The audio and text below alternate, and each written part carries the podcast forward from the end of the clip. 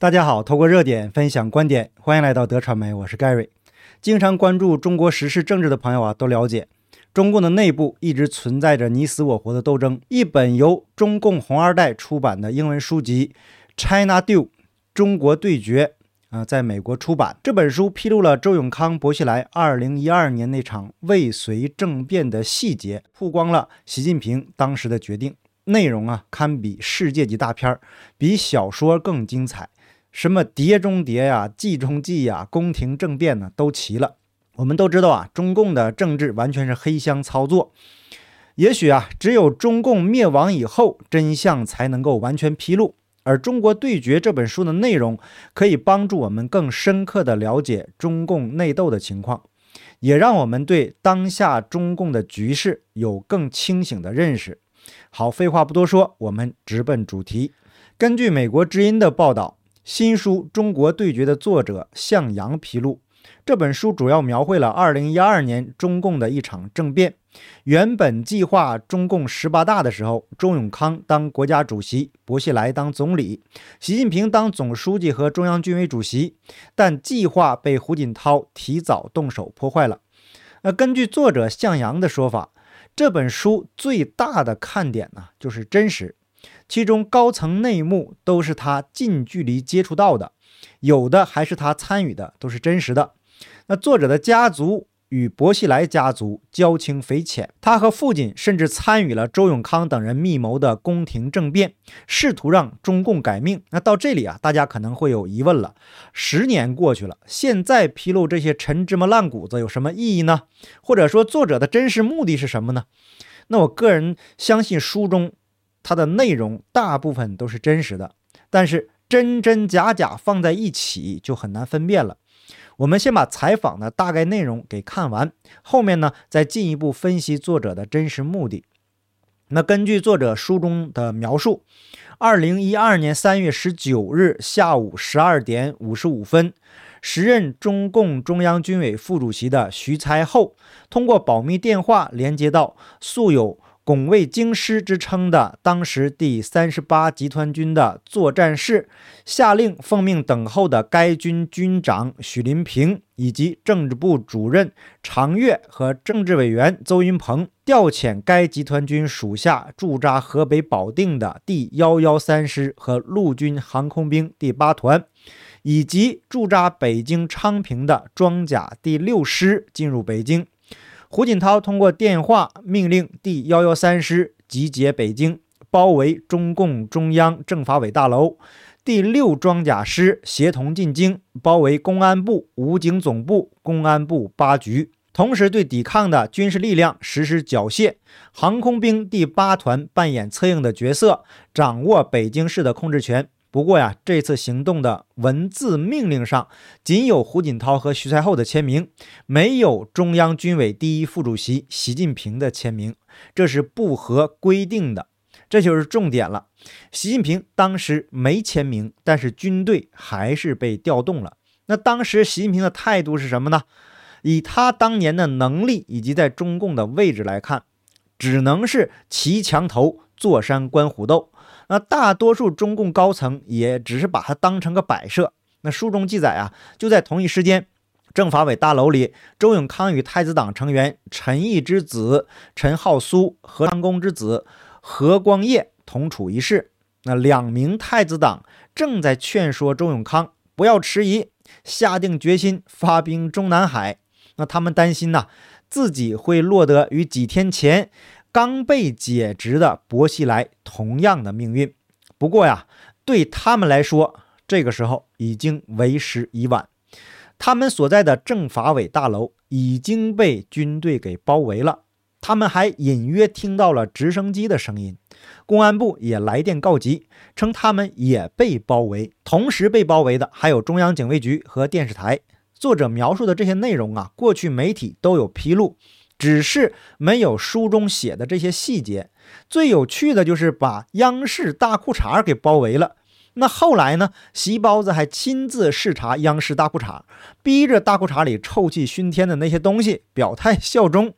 另外啊，还有央视的多名主播被查被抓，书中说，向来是胡锦涛死敌的陈浩苏与何光业，一直借助周永康的力量策划拿下中南海。不过风声走漏了，胡锦涛通过内应掌握了他们的动向，于是先下手为强，反戈一击，这才出现了开篇的第一幕。我在最近的节目中呢，啊，曾经几次提到了一个问题。就是指望中共内部的虾兵蟹将能够成事，几乎是不大可能的。这是中共内部的告密文化所决定的，大家都没有信仰，没有道德，同时更没有约束。真正维系彼此关系的纽带就是利益，但是利益这种东西啊，它是不靠谱的。今天可以为利益铤而走险，明天就可以为了更大的利益出卖盟友。大家都清楚对方是什么德行，所以啊，互不信任，互相提防，发现苗头不对，随时准备背后一刀。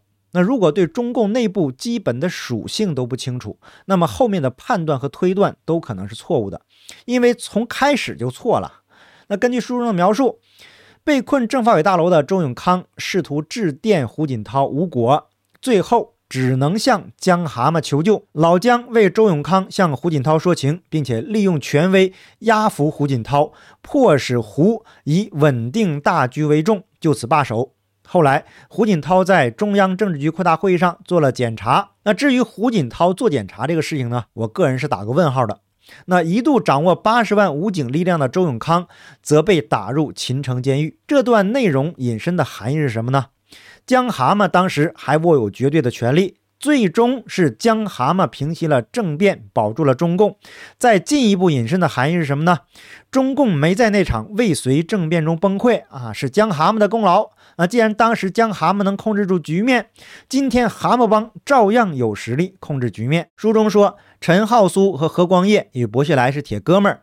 他们原本希望改变中共内部一人身兼总书记、军委主席和国家主席三个职位的这种体制，并且策划通过政变达到目的。不过呀，半路杀出的王立军打破了原有的安排和部署。这部分内容用意也非常明显了，把当时密谋政变的目的描绘成是正义的。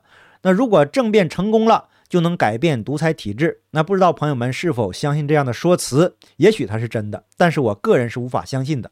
薄熙来、周永康都是什么德行？地球人都知道。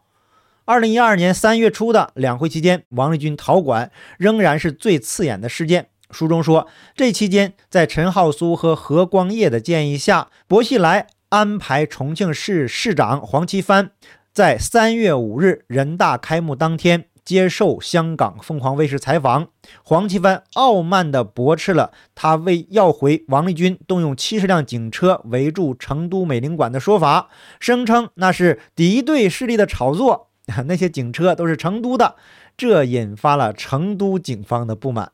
这段内容啊也非常的有趣，帮助薄熙来的黄奇帆后来平安落地。这再次说明了前面提到的问题：中共内部一直以来都是互相出卖的。与此同时，胡温忧心忡忡，担心王立军事件干扰两会的正常举行。胡锦涛只好安排贺国强给正在视察重庆代表团的薄熙来捎信儿，希望他能低调，注意点影响，那配合中央不受干扰的把两会给开完了。那不过呀，这个薄熙来并不买账啊，而是利用两会的平台高调亮相啊，为自己辩护。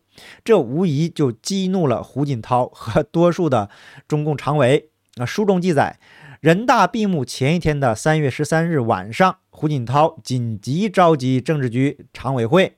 讨论免除薄熙来重庆市委书记的职务，九常委中除了周永康啊，其他八人都举手赞成。至此，幕后元老江泽民也同意了这个一边倒的结论 啊。最后还要江蛤蟆拍板儿，这再一次啊，想说明啊，江蛤蟆当时是握有权力的，而且是他拍板才可以。三月十四日上午，人大闭幕，薄熙来随后被中央警卫局局长。曹清的人马控制住。第二天，中共中央对外宣布，薄熙来不再担任中共重庆市委书记一职。那根据书中的描写，薄熙来与周永康关系密切。不过呀，这个并不耽误薄熙来对周搞监听。薄熙来送给周永康一支精致的手工金笔和一枚瑞士手表。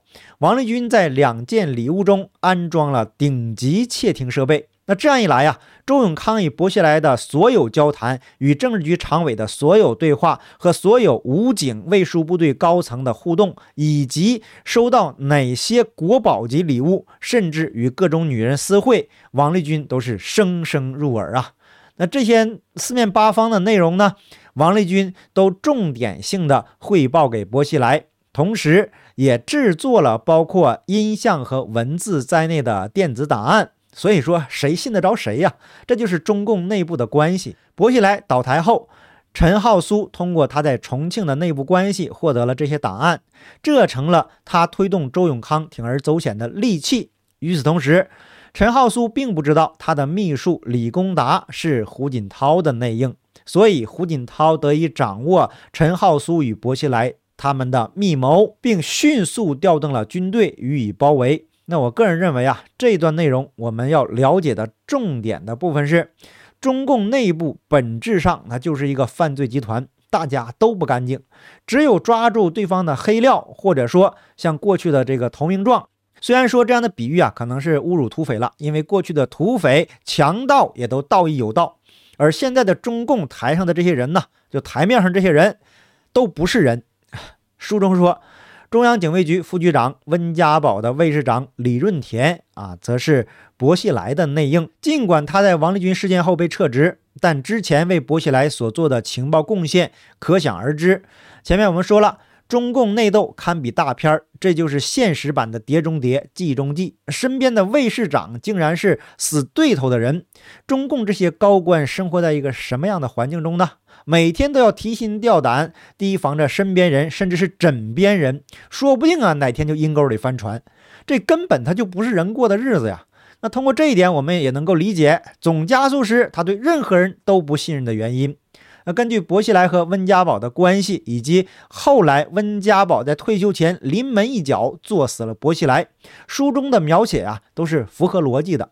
那事实上，王立军逃管，薄熙来被软禁以后，陈浩苏与何光业需要临阵说服周永康，豁出身家性命来铤而走险，继续发动政变。他们知道，只有让周永康认为自己没有退路了，他才会义无反顾。要做到这一点，陈浩苏从重庆获得的一份文件就至关重要。这份文件说，初级目标。我们要努力争取在十八大以及随后的国家机构人事调整中，解决总书记、中央军委主席和国家主席由一人担任，从而产生权力过于集中的问题。他们的初步设想是，应该由周永康出任国家主席，薄熙来啊出任总理或者是副总理，习近平担任总书记。兼任中央军委主席。经过两年的过渡期，如果习近平不能胜任，那么他应该辞掉其中一个职务，只担任总书记或者军委主席。那他们的倾向的意见是，薄熙来应该在二零一四年出任中共中央军委主席兼中央纪委书记，或者是政法委书记。那如果习近平不能胜任，那么他应该辞掉其中一个职务，只担任总书记或者军委主席。那他们的倾向意见是，薄熙来应该在二零一四年出任中央军委主席兼中央纪委书记，或者是政法委书记。那如果习近平同志啊不能担任总书记职务，则应由薄熙来同志担任。周永康和薄熙来都在文件中获得最高任命，这证明两人都逃不了密谋篡权的罪名。不过，即便如此，在周永康出事反叛之前。胡锦涛已经先行一步。那向阳告诉美国之音，在薄熙来事件中，他和父亲主要参与帮助几支支持薄熙来部队之间的串联，这个就包括了隶属成都军区驻扎昆明的第十第十四集团军和驻扎重庆的第十三集团军。此外，在徐才厚和郭伯雄的示意下，他父亲参与了串联徐才厚。原来领导的第十六集团军和郭伯雄的第二十一集团军，以上呢都是媒体报道的内容。我个人认为啊，真真假假掺杂在其中，有真实的部分，也可能有不实的内容。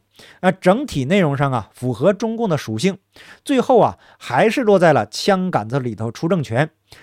总加速师能走到今天，那也算是个奇迹了。但是我们也发现了一个问题：谁到了关键的时候想保住那个党，那么他注定就会失败。当年蛤蟆帮控制着中共的笔杆子、还有枪杆子、刀把子，那如果不是为了保党的话，总加速师根本就没有跟他们斗的资本。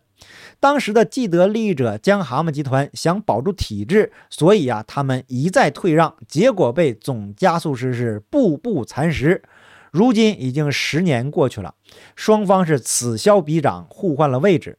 总加速师变成了今天的既得利益者，想保住体制。而纵观历史和现实，中共的灭亡已经是大势所趋。历史的车轮顺之者昌，逆之者亡。一个突发事件就可能改变历史。总加速师如果还想继续保党，一定会在保党的过程中跟中共一起灭亡。好，感谢您的点赞、订阅、留言、分享，我们下期节目见，拜拜。